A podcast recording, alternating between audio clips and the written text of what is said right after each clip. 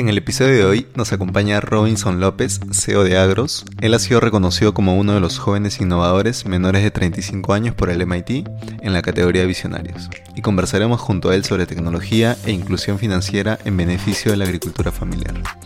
Ahora sí, vamos con el episodio.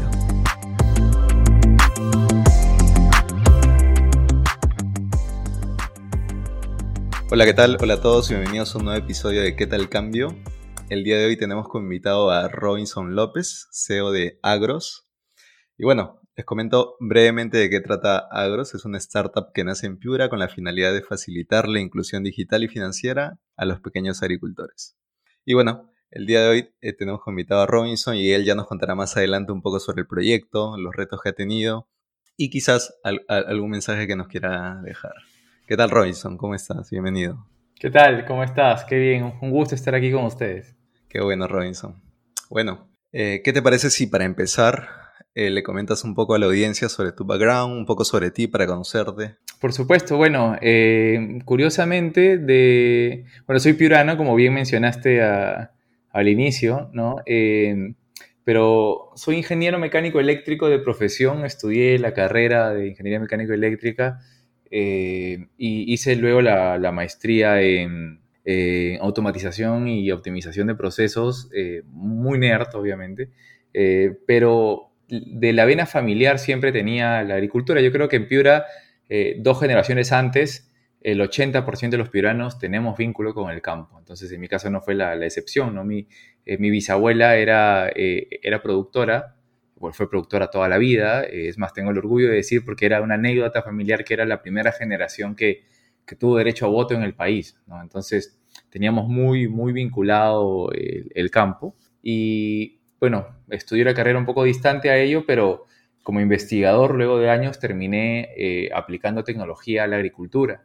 Entonces volví como investigador al campo y me desempeñé, ya luego de eso, muchos años básicamente buscando cómo aplicar tecnología al sector agrícola con proyectos en Piura muy vinculados a la agricultura familiar. Entonces, pese a que la, vida profesional me alejó de, las raíces familiares, finalmente volví. Genial. Y, antes de hablar del proyecto, me, gustaría saber eh, cómo, cómo, se da esa conexión. O sea, ¿cómo es que decides regresar al campo? Eh, si por un tema, eh, no sé, netamente de que tenías la necesidad de regresar por un tema familiar, o fue que tú encontraste la motivación fuera y decidiste venir a, aplicar o quizás te encontraste con alguna realidad en el sector. Eh, no sé, cuéntame un poco cómo, cómo fue esa, esa reconexión.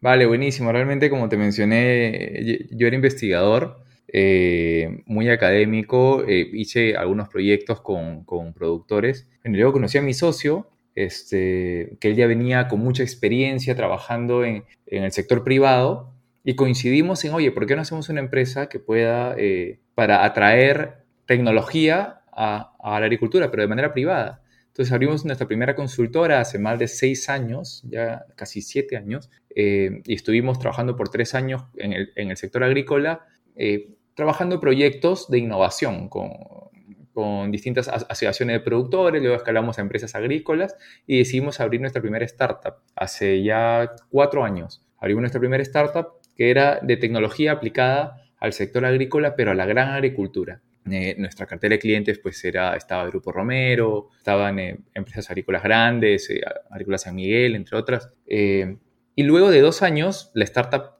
creció, teníamos operaciones en Argentina, operaciones en Chile, y bueno, por un tema familiar, tuve, que tuve que regresar a Piura, mi abuela me hereda sus tierras, y bueno, cabe decir que cuando digo sus tierras es 0.8 hectáreas, que es la agricultura familiar de nuestro país, por si acaso, no es no es 50 hectáreas, 100 hectáreas de los grañas, no, no, es, 0.8 hectáreas. Este, y con mi socio le digo, oye, bueno, estamos nosotros ya trabajando en esto, eh, hemos tenido harta experiencia, ¿por qué no cultivamos algo a la par?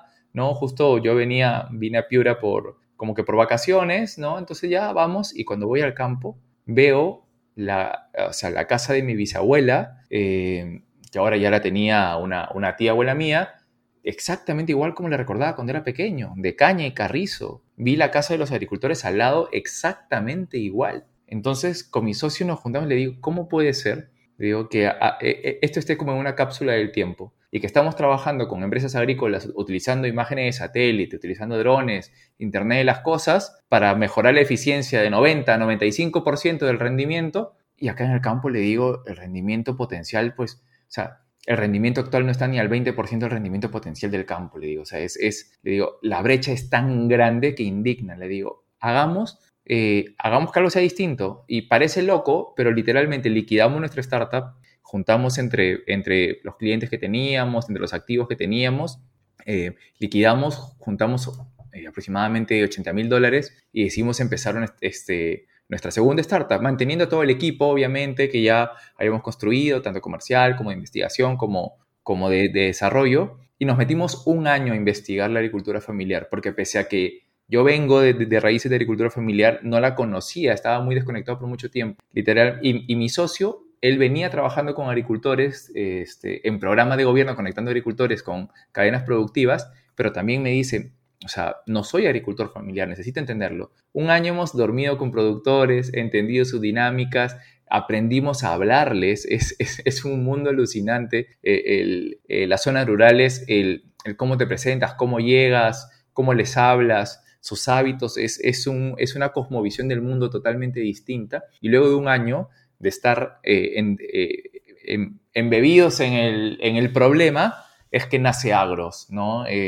Entendiendo los problemas de raíz. Y así es como pasamos pues, de una consultora de tecnología a una startup tecnológica donde competíamos, teníamos licitaciones con empresas privadas donde competíamos con startups de España y startups de Israel, ¿no? A cambiarnos a la agricultura familiar. Ese fue el camino que nos llevó ahí, realmente un encuentro personal, una decisión muy de propósito nuestra, creíamos que no le estábamos cambiando la vida a nadie, pero eh, y por eso decidimos liquidar todo y empezar de nuevo eh, en algo que tenga, propósito para nosotros, ¿no? Así, es que nace la locura de Agros. Ah, mira, quiero, quiero pensar cómo fue ese momento en donde conversas con tus socios y deciden cambiar radicalmente el, el rumbo que llevaba la empresa. ¿Qué tan complicado fue? O, o cómo, o no sé si, que si ya estaban alineados y ya todos los socios detectaron la misma realidad y están súper conectados para tomar la decisión, o, tuvieron que negociar. Eh, me gustaría saber cómo, cómo pasó en, en, ese momento, porque creo que es valioso que, que, otros emprendedores que se encuentran en esa situación o que eventualmente podrían llegar a tener un, un, contexto similar, cómo deberían reaccionar.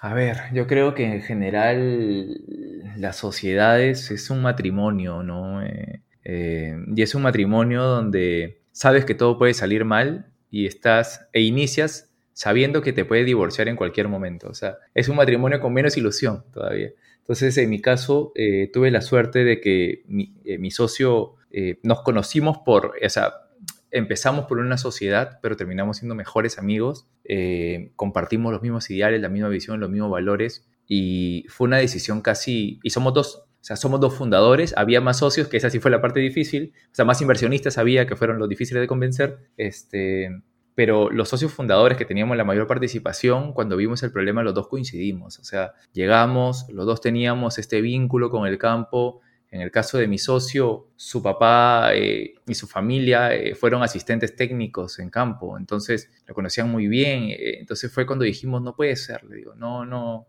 o sea, eh, estamos hablando con, o sea, con, estamos hablando con agricultores que llegan agricultores entre comillas, ¿no? Camposol y, y empresa grande, le digo, este, donde la dinámica es tan distinta que no puede ser que sigamos ahí. Entonces, con mi socio directo, o sea, con mi, con mi cofundador, no hubo problema, fue un match casi instantáneo, o sea, él cuando fue al campo y vio la misma realidad que yo, fue, fue eso, fue, fue inmediato y es increíble cómo, creo que un momento que nos marcó fuerte fue que o sea, viendo toda esa realidad, nos quedamos sin gasolina y no teníamos cómo ir a almorzar. Y nos recibieron los agricultores que no conocíamos alrededor. Nos invitaron a almorzar, comimos con ellos, eh, comimos bien, sabiendo yo que la realidad no es de abundancia. Entonces, eh, no sé, son esas cosas que te marcan, que tú dices, no, vale la pena luchar por este tipo de personas, vale la pena cambiar esta realidad que parece injusta, ¿no? Eh, y ese fue un momento personal. A partir de ahí eh, empezamos a, hablamos con nuestros clientes, empezamos a planificar eh, el cierre de todos los contratos, es decir, cumplir con las con, con, lo que ya teníamos. Fue una transición de casi seis meses entre que cerrábamos todo lo que teníamos abierto, eh, cerrábamos acuerdos con, con, partners y distribuidores que ya teníamos, con cada uno nos comunicábamos, fuimos cerrando cada uno, empezamos a liquidar activos y hablamos con los socios y por suerte eh, teníamos socios, eh, socios privados teníamos pequeños, donde le, le devolvimos la inversión, o eran inversionistas eh, ángeles, pero le devolvimos la inversión sin problema y Utec Ventures era la aceleradora que había invertido en nosotros. Utec Ventures, eh, ellos siempre nos dijeron, miren chicos, eh, acá nosotros invertimos en, personas, en fundadores. Si ustedes quieren cambiar el norte, lo vamos a seguir, no se preocupen. Entonces, creo yo que es muy importante, sobre todo cuando recién, o sea, cuando estás todavía en fases tempranas, elegir muy bien con quién vas. Porque si es que no hubiéramos tomado, si es que hubiéramos tomado dinero de, porque justo estábamos en la transición de, levantar una ronda grande, este, y por suerte no la tomamos, y yo creo que ese son el tipo de cosas que te ayudan, ¿no? Cuando todavía eres ágil, cuando las personas que están a tu lado creen en ti más que eh, en tus números, eh, nos ayudó muchísimo para que la transición no sea muy difícil, ¿no? Con los ángeles inversionistas iniciales le devolvimos el capital y ahora estamos, o sea, quedamos bien y estamos en buenas relaciones. Eh, alguno de ellos nos va a acompañar en la siguiente ronda. Así que por suerte para nosotros no fue un cambio muy radical. Eh, también nosotros tomamos muy poca participación de terceros precisamente porque, porque este, creemos, que, creemos que cada persona que entra es alguien que entra a tu casa y tú sabes que la convivencia es difícil. Entonces, elegir bien con quién convive, no sé si te ha pasado, pero cuando un familiar que lo quieres muchísimo llega y vive en tu casa por un año, ya puede que ya no lo, lo quieras de la misma manera porque la convivencia es difícil. Entonces eh, nos pasó igual. Así que la transición eh, fue, no fue corta, fueron seis meses, ¿no? Este, o sea, no fue pequeña, pero fue muy planificada también con los clientes, porque no puedes de la nada decirle al cliente ya no te voy a proveer el servicio, buscarles quién podía proveerles un servicio parecido al nuestro cuando ya no estemos. O sea, fue trabajo, sí, porque queríamos hacerlo bien, ¿no? Así que, eh, y definitivamente, hacer eso entre dos personas es mucho más fácil que solo. Así que tener al socio correcto a tu lado y que comparta tu visión y tus valores y que cree en ti, ¿no? E, es importantísimo, ¿no? Así que tuve la suerte de haberlo elegido bien y es mi recomendación para todos, ¿no? Así como para casarse, también para asociarse. Hay que elegir bien. Sí, de hecho, totalmente de acuerdo. coméntame algo. Tú comentaste UTEC Ventures. O sea, entiendo que eh, en un momento dado tú inicias como startup incubada en UTEC Ventures con un modelo de negocio, con un mercado distinto y luego, me imagino que, no sé, luego de unos años deciden cambiar o deciden hacer este pivot y, pero cambian el modelo de negocio, solo cambian el target. Eh, cuéntame un poco e, esa transición, por favor. fue, fue radical, fue muy, muy radical.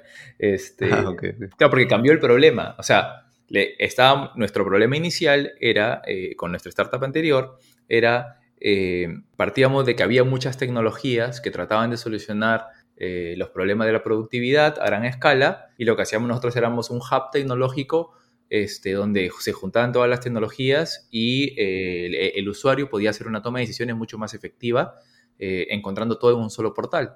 Entonces, ahora la propuesta de valor de Agros que es convertir agricultores locales en agricultores globales, pues está años luz. El problema que solucionamos es precisamente el problema que eh, de cada cuatro agricultores eh, hay tres que no pueden alimentar a sus familias con los ingresos del campo. O sea, el problema cambió radicalmente. Entonces fue, fue, fue un salto brusco. Eh, como Tech Ventures, insisto, yo creo que también es en, en qué lugares estés, ¿no? Tech Ventures invirtió capital, además de recursos, o sea, de, de capacitación, en network y todo. Así que obviamente nos comunicamos con ellos y al inicio, finalmente ellos dicen, bueno, el founder eres tú, la decisión la tomas tú, yo te puedo dar una alerta, eh, pero nos dijeron algo, los veo tan convencidos, dijeron, yo no estoy seguro cómo lo van a hacer, pero los veo tan convencidos que siento que van a encontrar la manera de hacerlo. Eh, esas fueron las palabras de ellos, literalmente confiando en nosotros. Así que creo que, o sea, yo personalmente tengo un amor a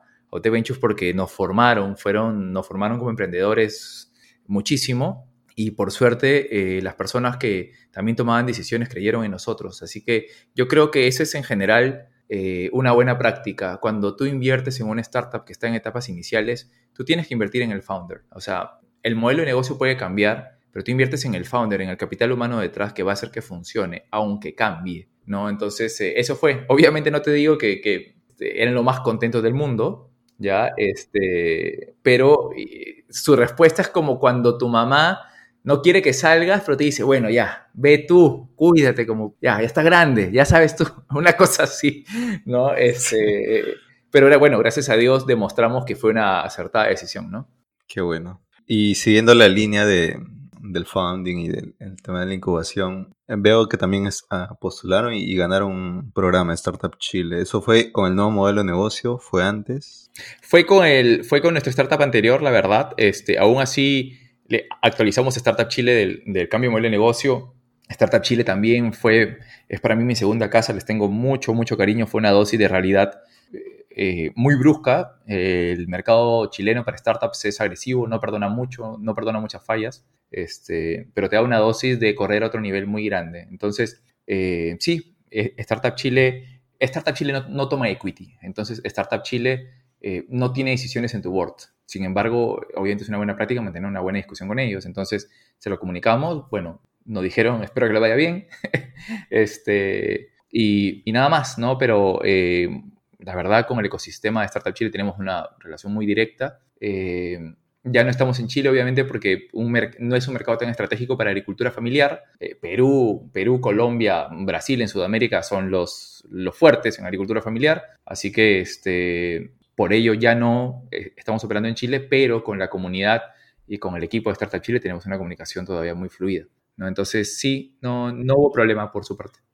Ahora, asumo que están o, han continuado buscando inversión. ¿Qué tan, tengo una pregunta, qué tan atractivos para los inversionistas son ahora con este nuevo modelo de negocio, con este nuevo mercado? O, qué tan difícil o quizás más fácil es de convencer o de demostrar que su nuevo foco eh, está validado? Mira, para igual un poco dar, este, o sea, dar contexto, o sea, nosotros, eh, lo, que nos, o sea, lo que dijimos nosotros es, queremos tener, o sea, no queremos que nos respiren en la nuca, hasta nosotros encontrar la solución. El problema era tan grande que sabíamos que la solución no iba a ser fácil. Entonces, para que tengas una idea, nosotros empezamos haciendo un servicio de teleagronomía a los agricultores eh, y luego el agricultor nos decía, Inge, todo bien, pero no, este, ya sé cómo producir, pero ¿y ahora con qué me financio? Lo conectamos con entidades financieras y ahora me financio, pero ¿y a quién le vendo? Entonces nos dimos cuenta que el problema era tan grande que creamos la identidad digital de los agricultores, ¿no? Eh, y para no digitales, autentificación por voz, para que la identidad digital les sirva, para poder participar de la economía digital, poder solicitar un crédito eh, virtualmente, ¿no? Eh, utilizando su identidad digital. Entonces, esto, si bien es un mercado de futuro, porque es digitalizar la economía, la economía rural, que es muy grande, sin embargo, es dura de digitalizar, obviamente es un... Es, es lo que todo el mundo dice, o sea, es atractivo, pero Latinoamérica siempre quiere números. El, inversionista latino siempre busca números. Entonces dijimos, bueno, eh, vayamos a un mercado más arriesgado que invierta. Y, este, y nos fuimos a Estados Unidos, participamos del programa de MIT, eh, levantamos 250 mil dólares de, eh, un premio MIT. luego, con Ministerio de Agricultura, empezamos a trabajar con ellos obtuvimos el financiamiento también de una licitación que lanzó Ministerio de Agricultura eh, y nos, dio suficiente caja para, eh, para poder atacar el problema de raíz, ¿no? Desarrollar una tecnología muy nueva. Tú te imaginas, imagínate, eh, es una billetera, es una billetera blockchain controlada por voz, ¿no? Entonces, ya la tecnología no estaba, teníamos que crearla, teníamos que validarla, teníamos que adaptarla a las condiciones del agricultor, el reto tecnológico era muy alto, bueno, y por eso fuimos a lugares que eh, más abiertos a invertir en ello, ¿no? Bueno, ahora igual tenemos redes muy cercanas con Reino Unido eh, y con Estados Unidos también, que son mercados más arriesgados. Y bueno, sí, para soluciones como esta, Latinoamérica eh, sí tenemos angels investors fuertes que están entrando en nuestra siguiente ronda, pero porque ya tenemos evidencia, ¿no? El, primer inversionista básicamente fuimos nosotros con esos 80 mil dólares y MIT. Entonces, este, que nos permitió romper esta inercia, ¿no? Entonces, sí, por desgracia Latinoamérica, para una solución tan, eh, tan arriesgada, yo creo que sí lo es, eh, eh, es, es, un mercado difícil para levantar capital. Nosotros tuvimos que irnos, salirnos un poco del mercado, encontrar nuestro espacio y conseguir dinero para poder romper la inercia. Bueno, y ahora ya que ya tenemos números, obviamente ya es más fácil, ya entras a la regla de juego normales, porque aunque el modelo de negocio parezca arriesgado, si tienes los números, vas a conseguir inversionista. Claro, qué bueno, qué bueno que ya estén en esa etapa.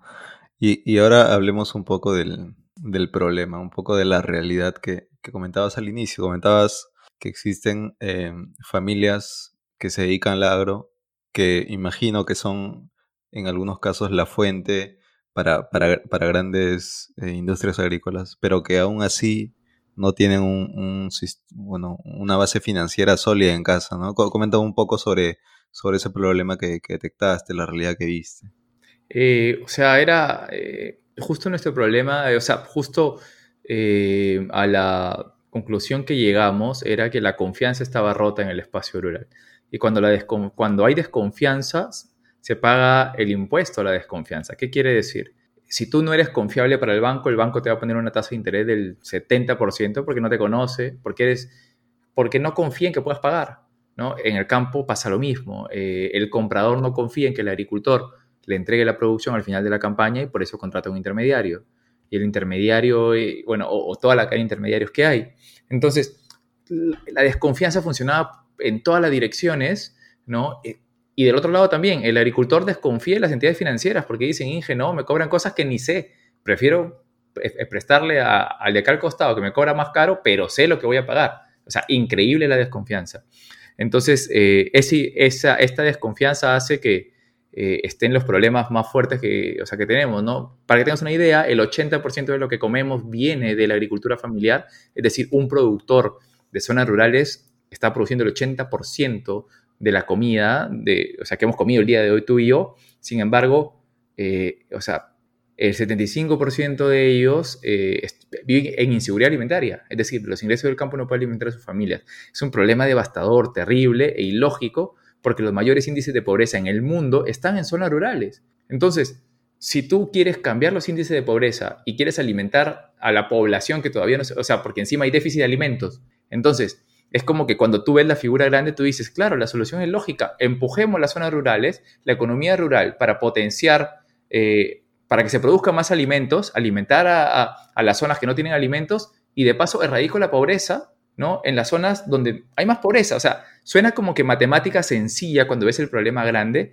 pero obviamente para intervenir hay que hacer una macro intervención. Entonces, por eso nosotros creemos que no lo vamos a solucionar solos, por eso eh, nuestra solución está hecha para que otros, em, otras startups trabajen sobre nosotros. Hay una fintech de África que está ofreciendo créditos a agricultores en Perú utilizando nuestra tecnología. Ellos no podrían ofrecerlo si, nuestra tecnología no estuviera. Pero tú te imaginas que una startup de África está ofreciendo crédito a un agricultor en Perú a 8% de interés. O sea, parece alucinante y que lo puede hacer a través de su teléfono. O sea, de su teléfono por, por voz, por llamada. O sea, eso que parece magia o sea, es, es, la tecnología detrás que, o sea, que está solucionando un problema de raíz. Así que eh, el problema es grande, eh, no lo vamos a, solucionar solos. Estamos conversando con, otra startup peruana bastante buena para poder, para que la identidad digital sirva para que un agricultor pueda acceder a servicios de telemedicina, por ejemplo, porque las necesidades son muchas. O sea, podemos tener una conversación solamente de todo lo que falta en el campo. Nosotros queremos crear la estructura para que más servicios puedan conectarse, más startups puedan ofrecer sus servicios, porque el problema es grande y por desgracia nos va a pasar factura a nosotros. Agricultores están vendiendo sus tierras, eh, agricultores están produciendo menos, está quedando la producción, no lo sentimos ahora. En un par de años, cuando estemos, cuando veamos que estamos pagando el doble o el triple por, nuestros alimentos, nos daremos cuenta del perjuicio que estamos generando el día de hoy en el espacio rural al no atenderlo. Así que sí, el problema es grande, hoy lo sienten ellos, pero mañana lo vamos a sentir nosotros. Quedo impactado con lo, que comentas. Me hacía una idea del problema, pero no sabía que era tan grande.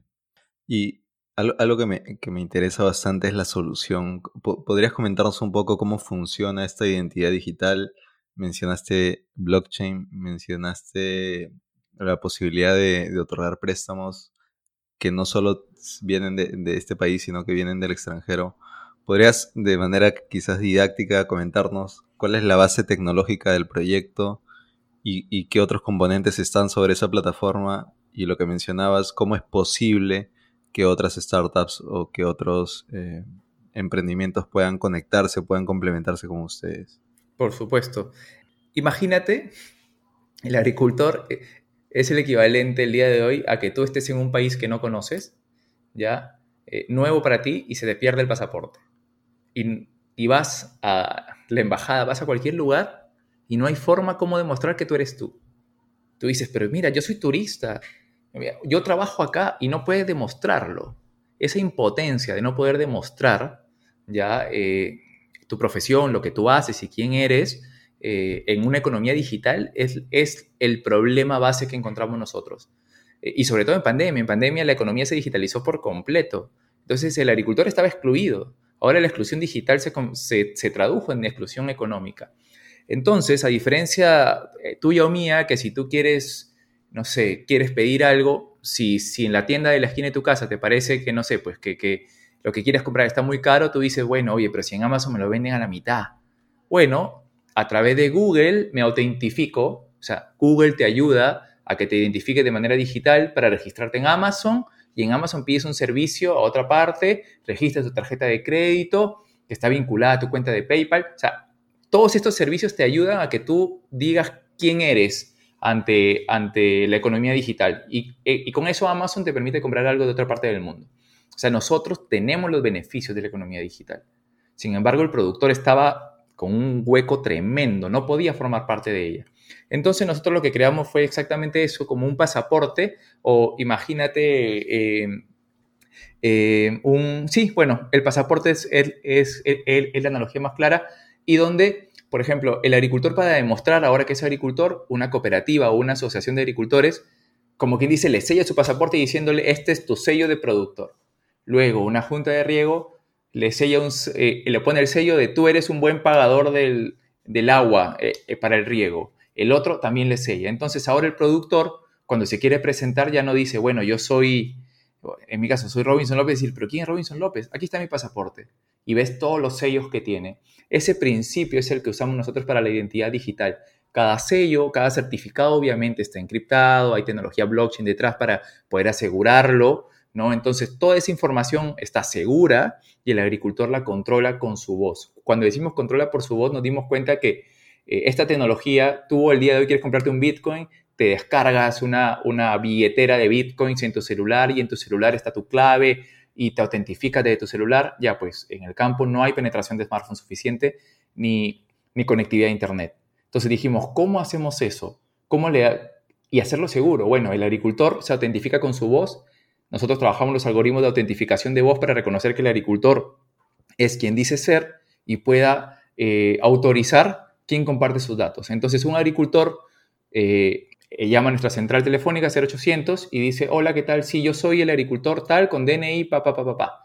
Listo, señor. Autentificamos su número de DNI, autentificamos su voz y entra a poder administrar su información.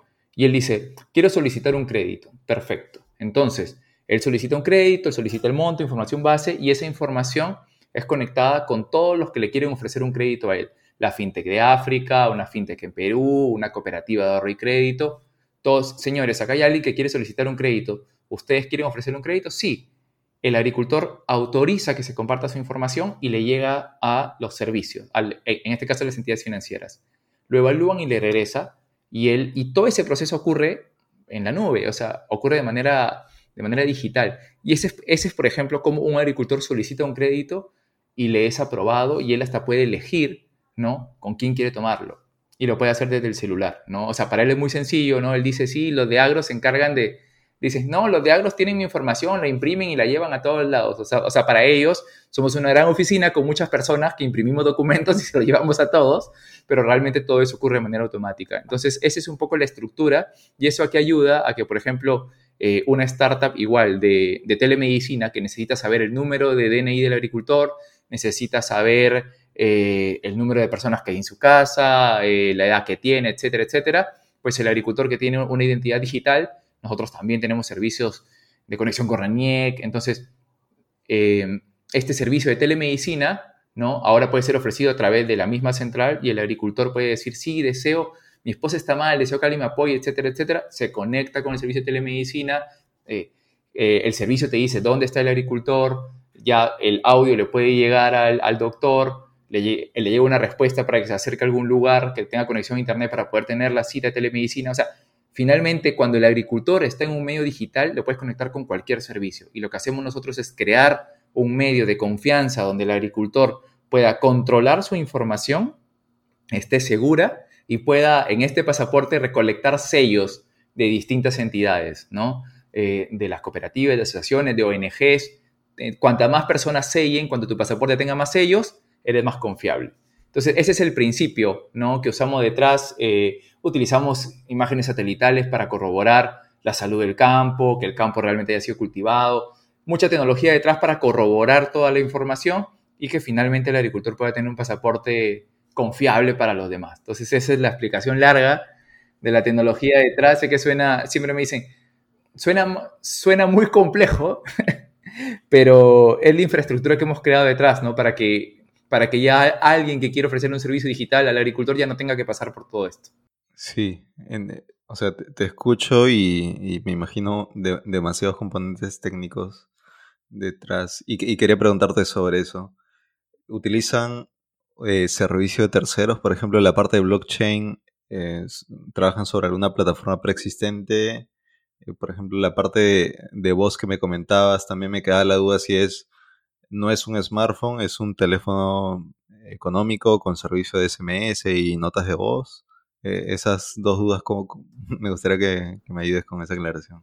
Vale, con lo de voz, si nosotros hemos creado los algoritmos, pasa que por desgracia todas las soluciones de voz eh, están pensadas para alguien que vive en Nueva York, que tiene un buen celular, con un buen micrófono, con todas las buenas condiciones y que tiene un, dialecto, ¿no? Si bien ahora ya hay soluciones adaptadas al español latino, igual consideran que es alguien que está en Lima, que tiene el iPhone 12, un buen micrófono, una buena dicción, cierto dialecto, etcétera, etcétera.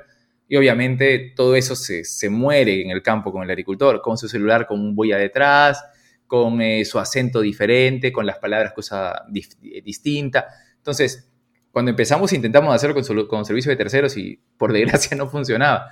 Tuvimos que trabajar nosotros, adaptar eh, eh, los distintos algoritmos de detección para detectar los patrones de voz del agricultor, crear una base, una base eh, para el modelo de, autentificación. Ahora lo que estamos trabajando es, el agricultor tiene que decir ciertas palabras un cierto número de veces para poder crear su firma y luego con su firma de voz ya él puede usarla desde, cualquier móvil. Eh, y sí, todo eso tocó hacerlo, tocó picar piedra.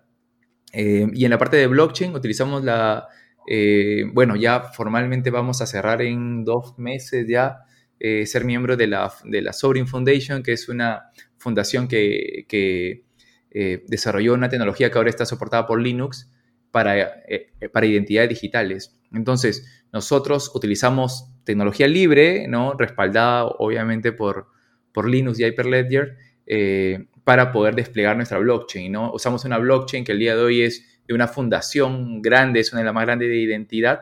Para, y nosotros lo que hacemos es esta wallet, esta billetera de identidades o este pasaporte que te mencioné, lo hemos creado nosotros, desplegamos el nodo y somos este interconector, ¿no? Finalmente, eh, nosotros lo que hacemos es que, que toda la información del agricultor finalmente está en la blockchain, está encriptada, pero nosotros somos ese puente entre que el agricultor cuando lo autoriza, eh, es como que pone su llavecita para compartir la información con un tercero, ¿no? Nosotros, la verdad, no tenemos nada de información del agricultor, simplemente somos facilitadores de, llaves entre un punto y otro, ¿no? Y sí, utilizamos blockchain, eh, es una blockchain, sorry por ponerme muy técnico, abierta, permisionada, ¿no? Eh, que como te digo está respaldada por la Linux Foundation, es código libre, pero muy robusta, hay una fundación de identidad detrás, que la cual ya vamos a entrar a, formar parte, eh, y también planeamos liberar parte de nuestro código para que se puedan construir más soluciones sobre nosotros.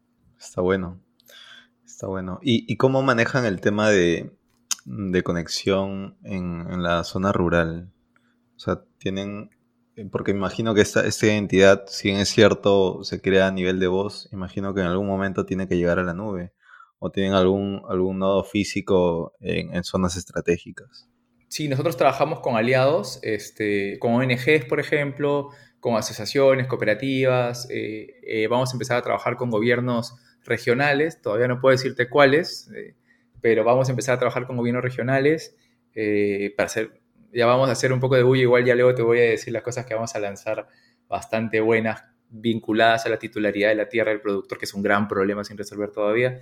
Esperamos empezar a resolverlo, este, pero sí, tenemos aliados y que ayudan a que el agricultor pueda hacer este onboarding. O sea, un agricultor puede, este, o sea, puede afiliarse desde su celular sin que tenga conexión a Internet, pero obviamente para enriquecer esto, ¿no? Un ejemplo, la autentificación biométrica de, este, facial, ya es, es un certificado que nosotros emitimos que está en su pasaporte para decir que este señor detrás de este número de teléfono es quien dice ser, ¿no? Y eso sí, eh, hay una aplicación que hemos creado que la usan nuestros aliados, ¿no? Como digo, ONGs, gobiernos, eh, personas que estén eh, fomentando la adopción de nuestro protocolo de identidad. Y ellos sí, tienen una aplicación que van, recopilan información, se almacena en por así decirlo, en local en el smartphone hasta que encuentra conectividad y se sincroniza. Entonces son un puente físico entre las zonas donde no hay acceso a Internet y las que sí, ¿no? Porque algo que descubrimos es que en el campo hay personas que sí están yendo e interactuando, que insisto, gobiernos locales o ONGs o asociaciones, cooperativas, compradores que también van. Entonces hay actores que sí son más digitales, que interactúan con el agricultor, que tienen cierta frecuencia de ir a campo, y nos dimos cuenta que podían ser un buen puente. Entonces, esa estrategia de alianzas es la que creamos para poder escalar. Genial, está bueno. Entonces, ya, ya me queda más claro el, digamos que la parte técnica que existe en Agros. Y quería preguntarte, tú me dijiste, el problema es demasiado grande para que solo ustedes lo solucionen. ¿Qué necesitamos o qué esperan ustedes ver en el mercado? ¿Qué otros players, qué otros actores les gustaría ver en ese sector? O quizás ya los están viendo y les gustaría que, que aparezcan otros más? Sí, yo creo que en Latinoamérica en general eh, las fintech están teniendo un rol interesante. Eh, es más, es como cuando siempre nos dicen, ¿y qué son ustedes? Y no sabemos qué definirnos, digo, pero es que no, o sea, no somos una fintech, ¿no? Este, eh, no sé, somos una rural tech, tal vez. Este, sin embargo, las fintech están teniendo un rol interesante. Somos un buen aliado de las fintech. Este, así que yo creo que el tema de la inclusión financiera eh, de una manera realmente inclusiva, realmente distinta, donde, que están, y es una transformación que están teniendo las fintech en general en Latinoamérica, es un buen paso. Yo creo que sí, el, acceso a unas finanzas hechas a su medida son una necesidad y se están abordando. Eh, creo que una tarea pendiente aún en Latinoamérica sigue siendo para el espacio rural eh, los seguros, tanto de salud como seguros agrícolas, ¿no? Este, las, las empresas agrícolas grandes no tienen idea, ellos tienen más seguros, nunca van a perder, tienen seguros si llueve, si el camión se voltea, si el, cliente no le paga, están asegurados por todo lado. Sin embargo, el agricultor absorbe todos los riesgos. Si el comprador eh, le queda mal, eh, eh, no le pagan, ¿no? Algo muy común parece mentira, y es que el agricultor envía su producción ¿ya? Y el cliente en, destino la revisa y cuando la revisa y está todo bien, recién ahí le paga. Entonces tú te imaginas que primero el agricultor tiene que comerse todo el tiempo hasta que la fruta llega a su destino y no le pagan, pueden ser uno o dos meses. Luego, el agricultor tiene que solo aceptar la rendición de calidad que le da el cliente y luego aceptar el pago. Entonces, y hay ha habido más de un caso donde el cliente le dice, mira, todo tu contenedor vino malo, no te pienso pagar nada. Entonces, o sea, un seguro comercial un es necesario para ellos. Eh, y, o sea, porque finalmente son el emprendedor, para mí es el emprendedor más testarudo que hay en, el país, porque contra todos los riesgos sigue emprendiendo cada, eh, en, cada campaña. Entonces, seguros, salud son tareas muy pendientes que quedan todavía para el campo. Eh, la titularidad de tierras en el espacio rural sigue siendo un gran problema todavía la conectividad, nosotros eh, hemos empezado conversaciones con Internet para todos, por ejemplo, para ser aliados. Creemos que la conectividad o sea, brinda definitivamente oportunidades y la educación. Una de las cosas que siempre eh, es algo, es una relación eh, de, media extraña y nostalgia que tiene el agricultor con la tierra, porque el agricultor dice, Inge, yo quiero que mi hijo estudie. ¿Por qué? Porque no quiero que viva del campo. El campo es muy duro. Y le decimos, ¿y usted le gustaría dedicarse a otra cosa? no, Inge, yo nacido en el campo, el campo es lo que yo soy. Entonces tienen un amor por el campo que nunca lo va a cambiar, pero saben que la educación le puede abrir las puertas a, sus siguientes generaciones para que no dependan del campo. Entonces, pero hay una nueva generación, creo yo, que se está dando cuenta que el campo puede ser una oportunidad, ¿no? Eh, tenemos nosotros algunos agroemprendedores que le llamamos, que son hijos de agricultores que han tenido la oportunidad de estudiar y han regresado al campo a transformarlo, a verlo como un negocio. Entonces creemos que la educación también sigue siendo una tarea muy pendiente en el espacio rural y que va a ser vital para cambiar las condiciones. ¿no? Así que invito a todas las EdTech que están naciendo en el país a, ver también cómo, cómo eh, eh, atacar este segmento. ¿no? El espacio rural eh, tiene también una deuda muy pendiente en educación. Si el país tiene la deuda pendiente en ciencias computacionales y TICs en la zona urbana, ya te imaginas la zona rural. Entonces, hay varias tareas pendientes. Invito a todas las startups que, que, quieran ofrecer una solución al espacio rural a soportarlos, ¿no? Nosotros digitalizamos al agricultor y ustedes hacen lo demás. Perfecto, está buenísimo. Y, ahora que, mencionabas estas EdTech, quizás por ahí en, el rubro FoodTech, AgriTech, eh, hace un poco estaba escuchando sobre eh, que existen hoy en día algunas incubadoras, también fondos de inversión que se han especializado en, sectores como, como, las del FoodTech, que ciertamente, eh, gracias a algunos emprendimientos quizás bastante conocidos en el medio, se han vuelto ya interesantes y quizás ha llamado la atención de, estos potenciales inversionistas. Tú que estás, que de alguna manera estás relacionado con, estos, con estos nichos, ¿qué, tanto de eso ves? ¿Qué, ¿Qué, tanto movimiento ves? Eh, porque para que un emprendedor ¿no? o sea, tú me dices, no existe una realidad, existe un problema enorme. Entonces, cualquier emprendedor con sus cinco sentidos bien activos va a decir, esta es una oportunidad interesante para crear un nuevo emprendimiento, pero ¿cuál es la realidad del mercado? ¿Existe, en realidad existen estas, estas incubadoras, estas aceleradoras, estos fondos de inversión que sí están dispuestos a invertir en soluciones que van a cubrir este, este mercado gigante? O, ¿O, es que lo ves todavía en desarrollo? quizás, ¿cuál es el estatus actual? Yo creo que está empezando a cambiar. La verdad, este, una crítica constructiva que, siempre teníamos con mi socio cuando conversamos es de que nuestro país tiene muchas, o sea, hay cosas en las que somos muy buenos y cosas en las que no lo somos. Entonces, como decir eh, que somos el mega país atractivo para e-commerce, eh, no, somos un país hasta por debajo del promedio tal vez, no somos Brasil, no somos Argentina, no, no tenemos el dinamismo de Chile, ¿no? O, la dinámica de Colombia, tal vez, ¿no?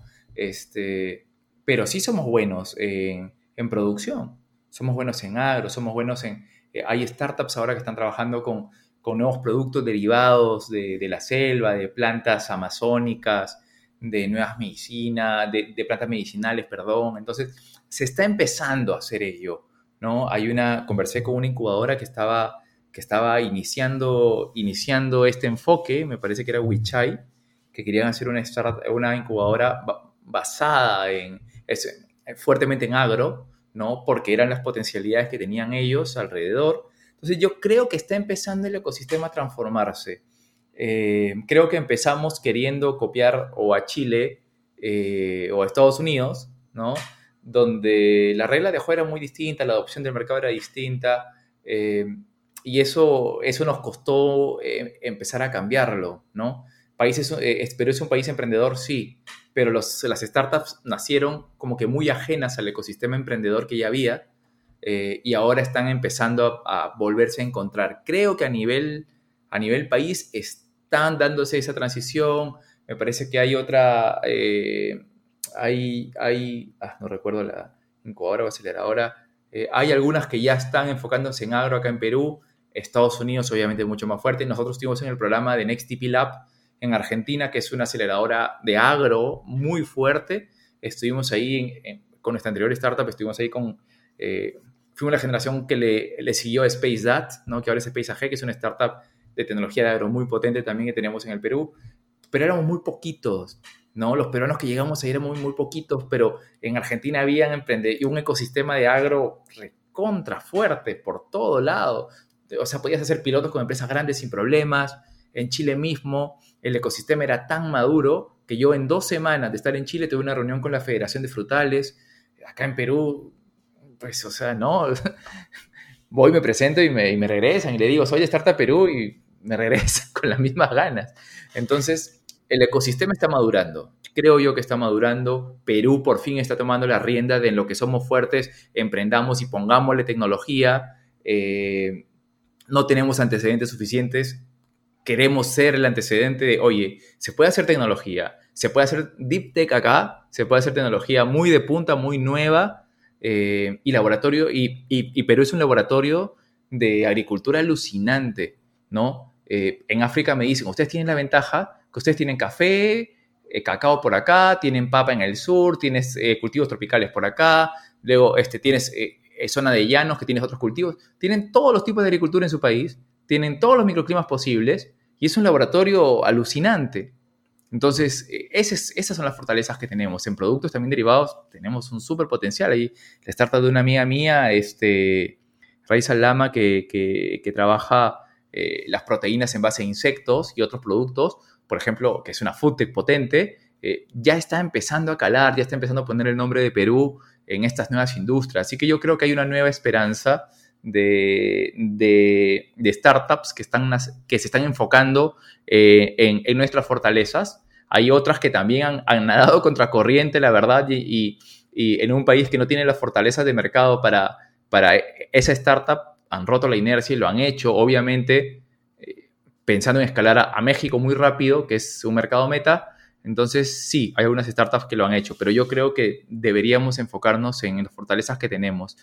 El mercado lo está tomando poco a poco. El Ministerio de Producción sacó el reto Bio, que era un reto para startups vinculadas a, eh, a, la conservación y a la promoción de uso de productos, eh, de productos biológicos eh, y definitivamente fue, una, fue un empujón en la dirección correcta, pero todavía falta crear el ecosistema. Y en Latinoamérica sí, Brasil está muy acostumbrado a invertir en agro, en food tech, Chile ya lo está haciendo, está Notco, este, que es ahorita la, la bandera foodtech de Latinoamérica probablemente, y, de Chile, definitivamente. Eh, la startup de, de, una amiga que es este, The Life Green Company, que acaba de levantar una ronda también de, de millón y medio, que eh, es de mi bache de Startup Chile, que también saca productos eh, que asemejan la proteína animal con productos vegetales. Hay mucho de eso que se está empezando a hacer.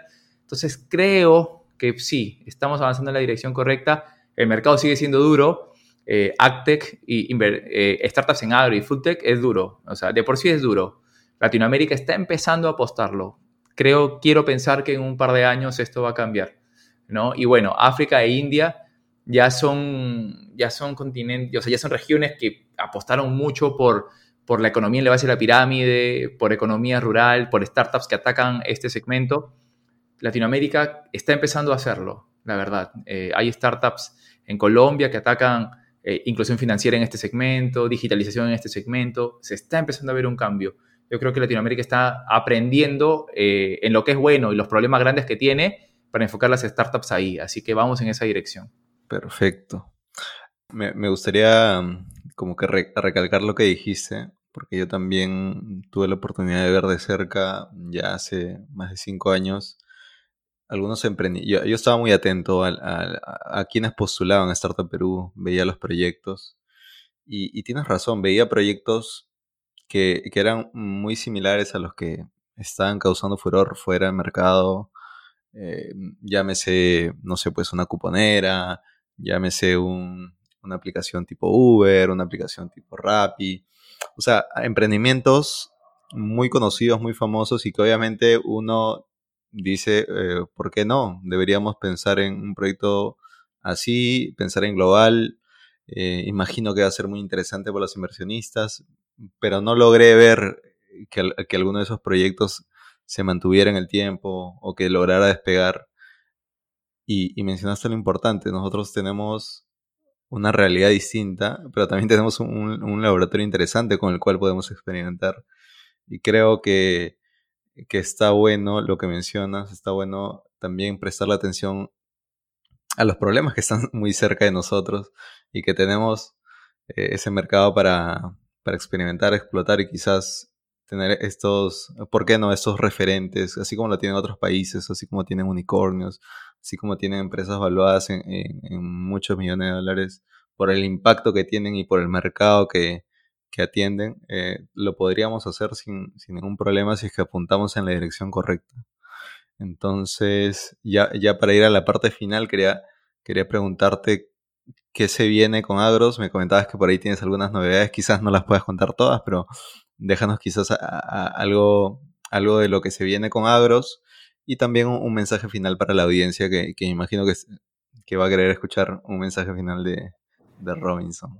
Gracias, gracias. Bueno, ¿qué se nos viene? Eh, definitivamente eh, en los próximos meses hay varias cosas muy potentes. Vamos a lanzar un piloto en Etiopía eh, con una startup en África ellos son de, bueno, ellos son de, sí, efectivamente, pues en Etiopía.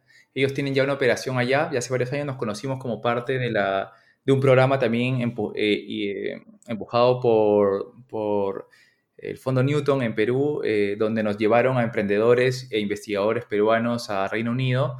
Es una comunidad muy activa, conocí a esta startup allá, bueno, y coincidimos en muchas de, de nuestras visiones de cómo solucionar los problemas del espacio rural y con ello vamos a coordinar para hacer un piloto en Etiopía para adaptar la identidad digital. Nos dimos, parece mentira, pero los problemas que tiene un agricultor en, Perú es muy parecido al que al, a de cualquier país africano.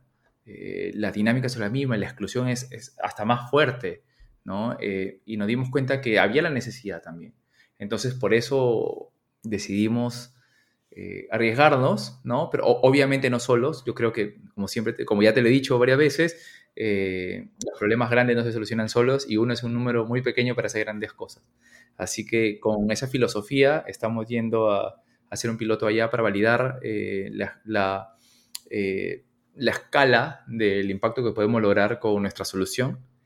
y estamos trabajando en una solución para poder agilizar la capacidad que un agricultor pueda demostrar la, propiedad de su tierra. Es un problema muy grande, lo estamos abordando con distintos actores eh, para que un agricultor pueda con su identidad digital, ¿no? que, bueno, el agricultor se le materialice en una tarjeta, ¿no? No, no puedo mostrártela acá, pero una tarjeta que tiene un código QR que él la lleva, bueno, si es de costa, la lleva eh, en su alforja, ¿no? Eh, y cuando se la piden, él la muestra y alguien puede escanearlo y puede ver su información y ahí va a estar ahora eh, un documento que pueda certificar la posesión de su tierra. Entonces, ese es uno de los grandes pasos que vamos a, que vamos a dar en los siguientes meses, ¿no? Y bueno, el que ya te mencioné, que es que el que ya venimos trabajando, eh, que es que un agricultor de Perú pueda solicitar un crédito desde una startup de Sudáfrica, ¿no? Que es, que es el reto más grande que estamos teniendo, ¿no? Porque tú te imaginas, es increíble cómo eh, si, si, tú quieres recibir dinero de, Sudáfrica a 8% de interés, los, los, bancos ganan más que la startup. Las transferencias interbancarias son tan fuertes, donde nuevamente blockchain y la tecnología detrás ayuda a solucionar estos problemas. Ahí estamos ahora muy metidos, creemos que podemos lanzarlo. Estamos trabajando, bueno, el día de ayer ganamos el premio de LACchain. LACchain nos reconoció como... Felicidades Sí, como una, es, como la startup que está eh, desarrollando soluciones con mucho impacto en la región y LACchain es una red de blockchain que usa tecnología muy parecida a la nuestra detrás, pero que tiene una red de blockchain para Latinoamérica sin costo de transacciones, donde vamos a empezar a colaborar con ellos y bueno, eh, vamos a estar muy de la mano colaborando. Eh, así que bueno, ya, ya son las tres cosas que puedo adelantarte, creo que no son pocas. Está bueno. Está perfecto. Eh, y bueno, como unas palabras finales, eh, recomendación. Bueno, ya la, quiero dejar la frase porque es muy importante. Uno siempre es un número muy pequeño para hacer grandes cosas. Eh, otra segunda frase que no es mía, la escuché hace poco en, una reunión en, en Clubhouse, este, y es que tu cerebro consume la misma cantidad de neuronas y energía al solucionar un problema de mil personas que un problema de un billón de personas. Entonces, bueno, ¿dónde quieres quemar tus neuronas? ¿no? Eh, haz, que valga la pena. Haz que sea un problema grande si, si te vas a desgastar mentalmente de la misma manera. ¿no? Y finalmente una recomendación a los emprendedores, sobre todo en este contexto, es ah, elige un problema que realmente te apasione resolver, ¿no? Eh, cuando, cuando lo encuentras, aunque las probabilidades estén en contra tuyo, siempre va a valer la pena intentarlo.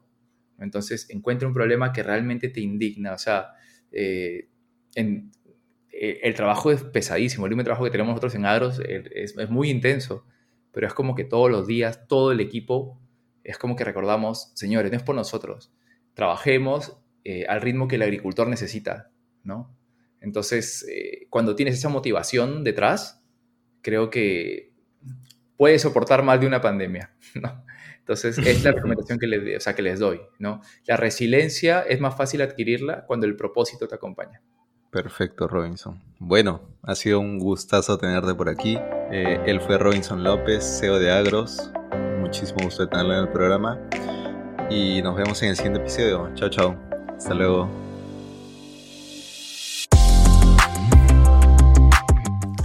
Acabamos de llegar al final de este episodio. No olviden que pueden encontrarnos como ¿Qué tal cambio? en Spotify, Apple Podcasts o en su plataforma favorita de podcast. Y también pueden encontrar en Instagram a William como nolasco.co y a mí como jonathan.nolasco.